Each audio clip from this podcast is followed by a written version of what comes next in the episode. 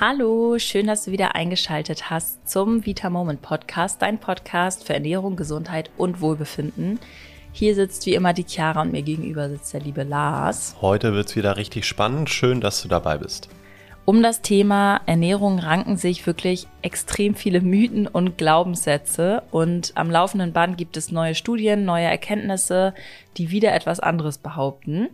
Oft sind das dann auch gar keine richtigen Studien, sondern einfach nur irgendwelche Unwahrheiten, die verbreitet werden. Und wir haben ja schon mal eine Folge dazu gemacht, die ist sehr, sehr gut angekommen. Deswegen haben wir uns jetzt noch mal ein paar andere Mythen rausgesucht und klären die heute auf. Also viel Spaß mit der Folge.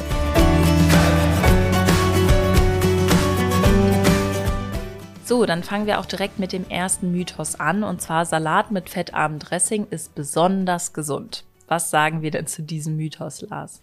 Nein, das ist leider so nicht richtig und ich würde es auch auf jeden Fall so nicht empfehlen. Denn es ist zum einen so, dass im Salat natürlich im besten Fall noch Vitamine vorhanden sind, wie zum Beispiel die Vitamine E, D, K und A. Und die, die ich jetzt aufgezählt habe, die sind alle fettlöslich. Das heißt, die brauchen auch Fett, um überhaupt aufgenommen werden zu können. Wenn ich also einen Salat esse und denke, den esse ich, weil der gesund ist und, viele Vitamine hat, dann esse ich kein Fett dazu, dann wird mir der Salat auch tatsächlich nichts bringen, weil ich die ganzen guten Vitamine überhaupt nicht aufnehmen kann. Und das gilt genauso auch für ein fettarmes Joghurtdressing. Da ist dann auch einfach im Zweifel tatsächlich nicht genug Fett drin. Das hat zwar außerdem vielleicht weniger Kalorien, aber vielleicht hat es auch häufig viel Zucker enthalten.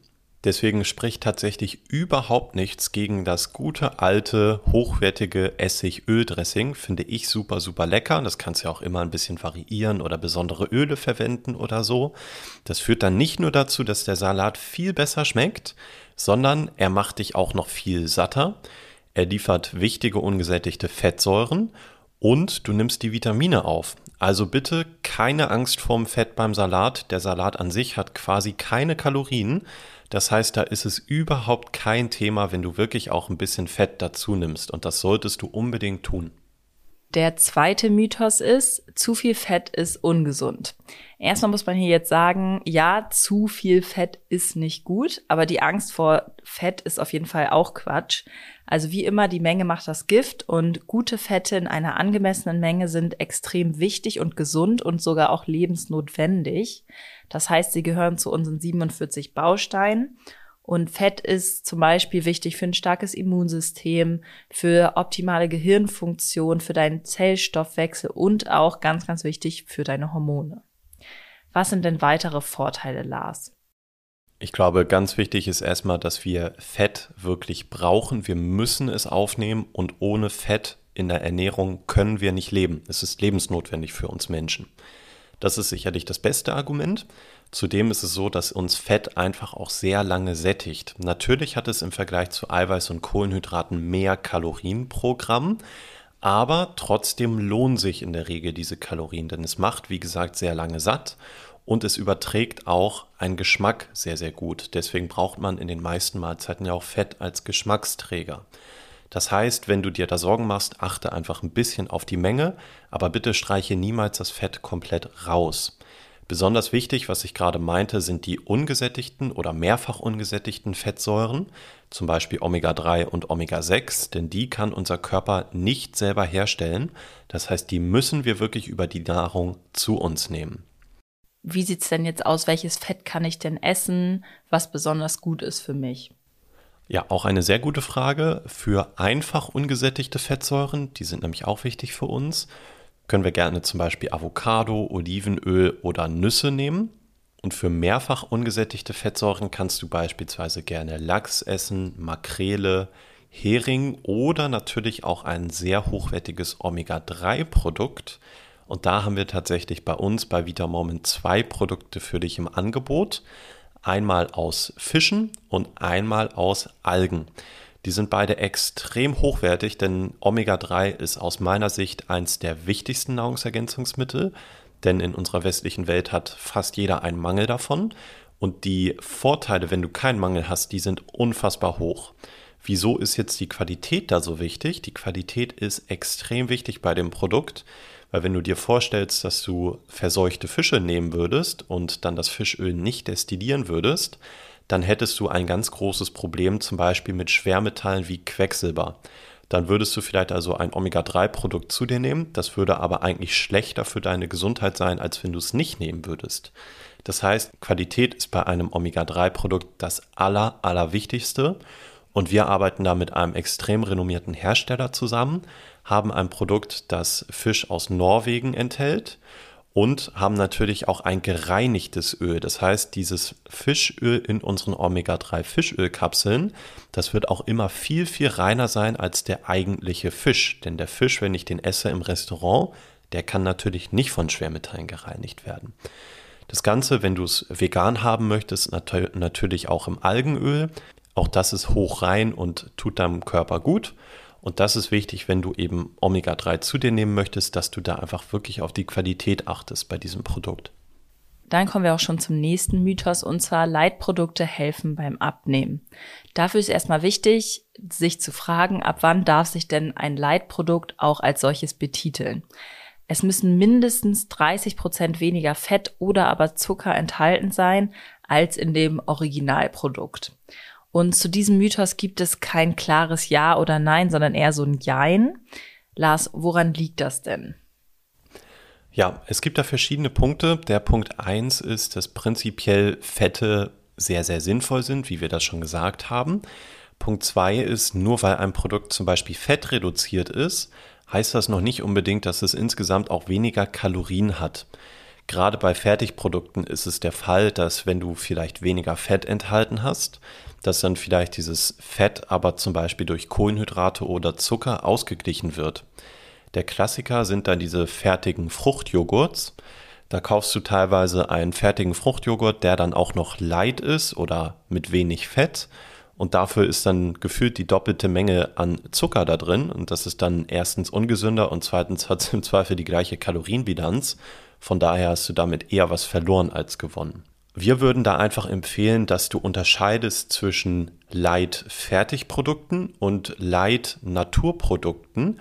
Als Beispiel ist eben ein Light-Fertigprodukt der Joghurt, den ich gerade erwähnt habe. Da solltest du auf jeden Fall ganz genau auf die Zutatenliste und auf die Nährwerttabelle hinten schauen.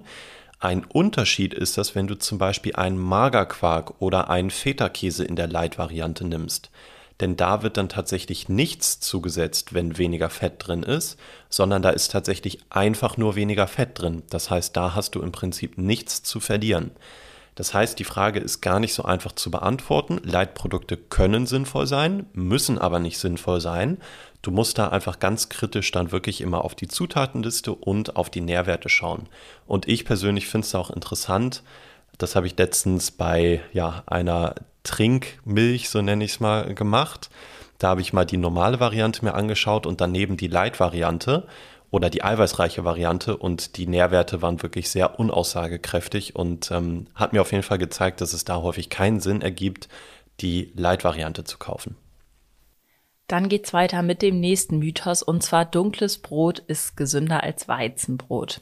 Das klingt erstmal plausibel, aber da muss man auf jeden Fall aufpassen, denn dunkles Brot ist nicht gleich Vollkornbrot. Die Lebensmittelindustrie ist ein Meister im Tricksen, das heißt, Sie haben festgestellt, dass oft dunkles Brot sich besser verkaufen lässt und tatsächlich machen Sie es aber dann mittlerweile so, dass Sie einfach ein helles Weizenbrot einfärben und dann wirkt es so, als wäre es gesund. Wie wird das denn gemacht, Lars? Ich muss zugeben, auf diesen Mythos bin ich früher auch echt lange reingefallen. Das ist, finde ich, echt fies, weil man meistens ja ehrlicherweise dann nicht so ganz genau auf die Zutaten schaut.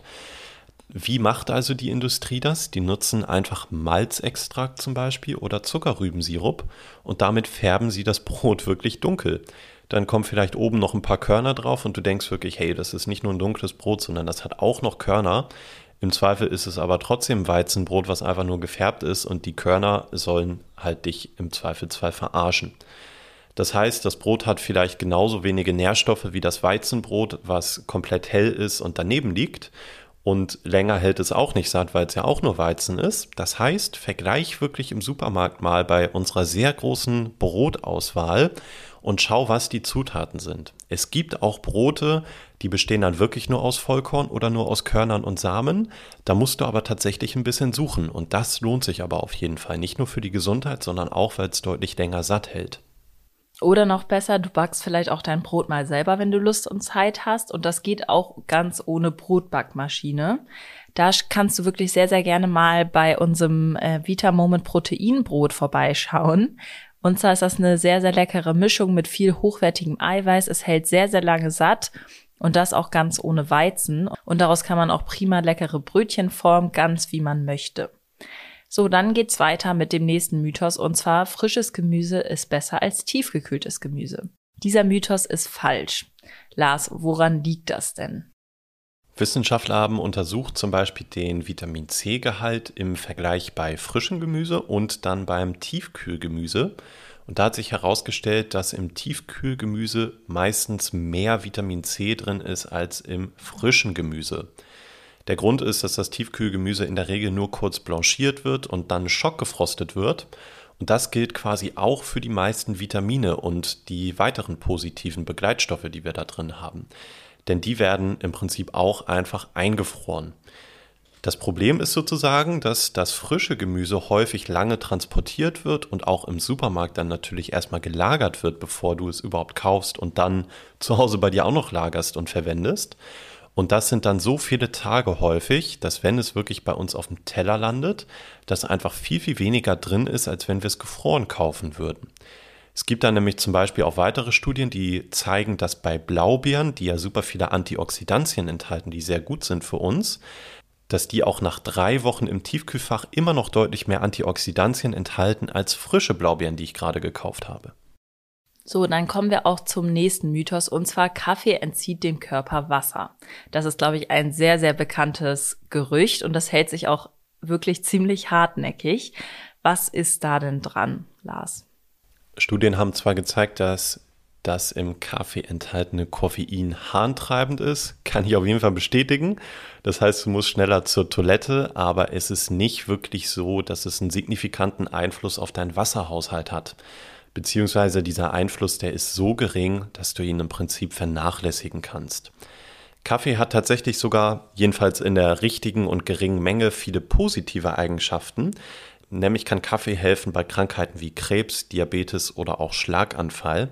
Das bedeutet, wenn du Kaffee regelmäßig und maßvoll trinkst, dann kann es auch sehr positiv sein, wenn du das tust. Der nächste Mythos ist auch sehr wichtig, und zwar Nahrungsergänzungen ersetzen eine gesunde Ernährung. Ja, da haben wir eine ganz klare Meinung zu. Das stimmt überhaupt nicht. Äh, Lars, erklär doch mal, warum das denn nicht stimmt. Ja, also es gibt ja auch so Bewegungen, die sagen, du kannst alles essen, solange das einfach nur in deine Kalorienbilanz passt. Das stimmt vielleicht aus Abnehmen-Hintergründen, aber das stimmt auf jeden Fall nicht aus Gesundheitsgründen. Und die Gesundheit, die sollte natürlich für uns immer Priorität 1 sein. Und wenn ich gesund bin und mich gesund ernähre, dann ist es auch viel, viel, viel einfacher abzunehmen. Wenn ich im Beispiel 80 Prozent meines Tages nur Pizza essen würde und dann fünf Multivitaminkapseln einwerfen würde, dann wird das trotzdem nicht funktionieren. Dann wäre ich trotzdem einfach nicht gesund. Die Grundlage sollte also immer eine gesunde und ausgewogene Ernährung sein. Und natürlich sollte auch dein Ziel sein, alle der wichtigen 47 Bausteine, wie wir sie immer nennen, also der lebensnotwendigen Baustoffe für deinen Körper, mit deiner Ernährung abzudecken. Das heißt, auch selbst wenn wir natürlich Nahrungsergänzungsprodukte anbieten, sollte trotzdem ganz klar immer das Ziel sein, dass du sie eigentlich gar nicht bräuchtest. Du solltest dich also so ernähren, dass du, wenn möglich, alles abdeckst. Das ist leider mit unserer Ernährung und in unserer heutigen Welt fast unmöglich. Aber du solltest trotzdem versuchen, das Ziel bestmöglich zu erreichen. Der nächste Mythos ist, der Mensch braucht Fleisch. In einer pflanzenbasierten Ernährung fehlen bestimmte Aminosäuren. Das braucht jetzt auf jeden Fall eine genauere Erklärung, ist aber so schon mal nicht ganz richtig. Ja, pflanzenbasierte Nahrung hat ein etwas schlechteres Aminosäureprofil. Aber was bedeutet das denn eigentlich, Lars? Vielleicht einmal zur Erklärung. Aminosäuren sind die Bausteine von Proteinen. Also Proteine sind quasi wiederum nur eine Klassifizierung der Aminosäuren. Wenn ich also von einer Proteinquelle spreche, dann könnte ich mir da theoretisch immer noch anschauen, wie die Aminosäurenverteilung in diesem Protein quasi ist.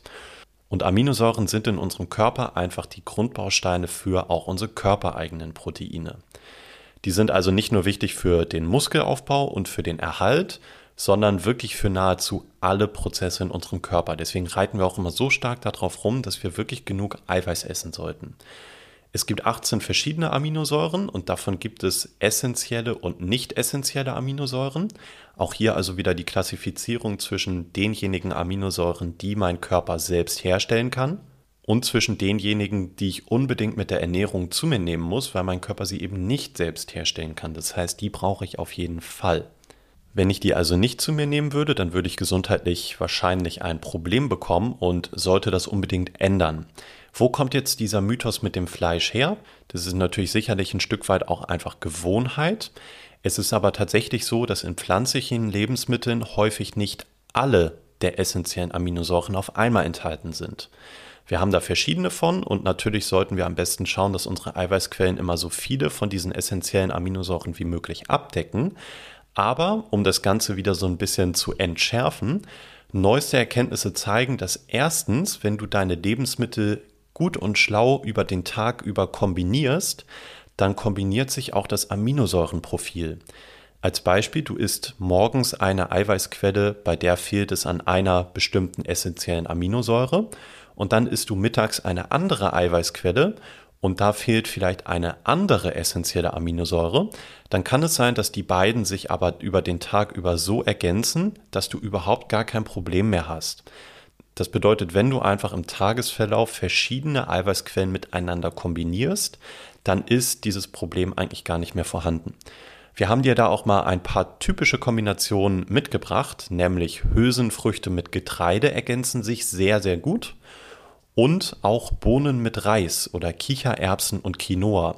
Wenn du das am Tag irgendwann mal isst, dann ergänzen die sich einfach und machen dieses Problem nichtig. Und jetzt der zweite Grund, das hatte ich im Prinzip gerade schon genannt. Du musst halt auch wirklich nicht alle von diesen essentiellen Aminosäuren bei einer Mahlzeit zu dir nehmen. Es reicht also vollkommen aus, wenn du die den Tag über zu dir nimmst. Das bedeutet, wenn du einfach regelmäßig verschiedene Eiweißquellen einbaust, dann ist dieser Mythos, man braucht unbedingt Fleisch, nicht richtig.